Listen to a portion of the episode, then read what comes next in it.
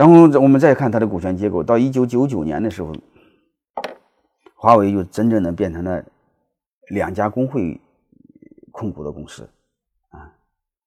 全员公司全员持股就变成了两家实体股东，啊，就是两家工会控股的公司，啊，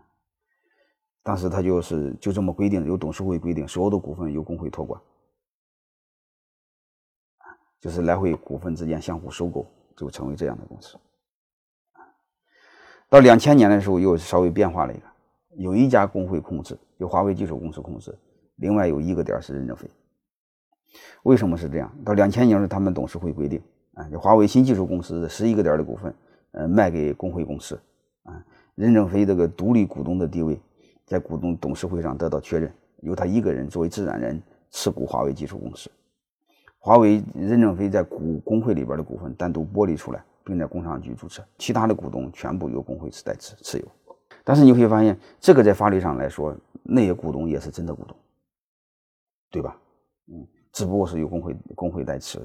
那是真的股东啊。一会儿会说为什么是这样。但是到零四年的时候呢，他是为了这个，为了这个这个这个控股方便呢，嗯，这个这个。这是华为的技术公司，呃，就变成两个股东，一个个人股东，一个是工会。到零四年的时候呢，就变成了是这样，啊，他又多成了一个公司，叫华为的呃控股公司，啊，呃，就是华为技术公司上面落了一个华为的控股公司，啊，呃，华为控股公司呃有两个呃股东，啊，刚才说过了，就是那个华为工会和任正非。华为技术公司由华为控股和任正非，啊，就是任正非占各在一个公司占一个点儿，啊，就这么模式。为什么这么做呢？嗯，主要是为了资本运作方便，因为一个公司倒腾不开，还有一个是，呃，为这个股权结构的不透明，啊，这个这个容易被股东掌控，啊，这样更容易被控制嘛，就类似这样的目的，啊，大家知道这个概念就行。然后下面说，它导致了一个风险，就是当时他的员工离开的一个员工要求你按每股净资产回收，因为我是法律意义上意义上的真的股东，嗯嗯，我不管你卖给我多少钱，那是你的事儿，啊，但是最终结果呢，这两个员工诉讼失败，理由是什么？因为他没他的员工的股股东身份没在工商局登记。啊，它最终其实是是一种结果呢，就是相当于变相的一种融资手段。但是这种其实做起来是非常被动，让华为弄得非常被动。因为你法律上是收了人家的钱，他是由工会代持的。那你不管怎么着，他不是直接股东，是间接股东也享有政治权。那公司是谁的？你要说清楚。为什么我没有？第一，他在没公司没注册，我推理他在工会里边。可能也不是真正的持有，也是协议，啊，所以这就面临着很被动的一个事儿啊。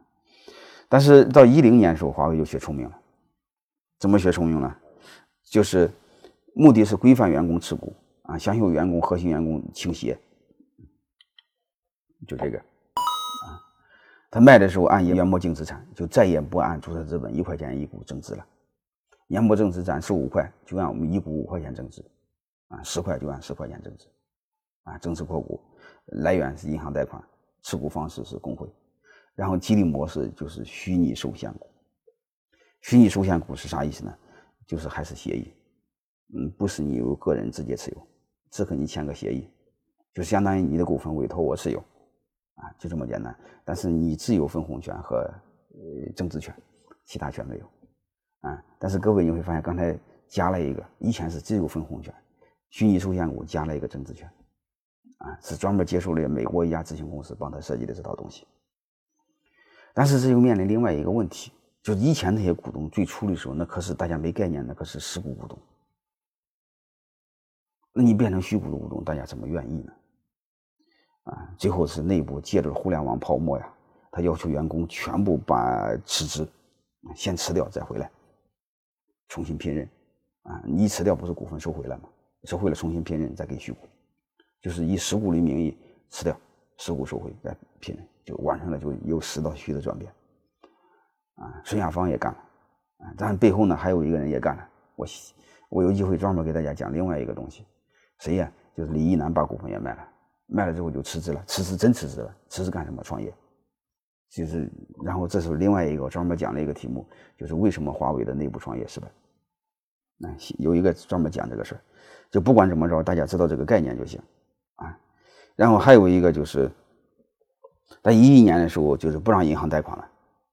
啊，因为大家知道这是不是真的股份，银行也不给贷款了啊，那就不重要了，华为已经不缺这个钱了啊，大家有这个概念。第三次股权激励的特点是什么？刚才也说过一下，总结一下，就是解决了以前的不足啊，以前是员工告你要政治权，现在他增加了政治权。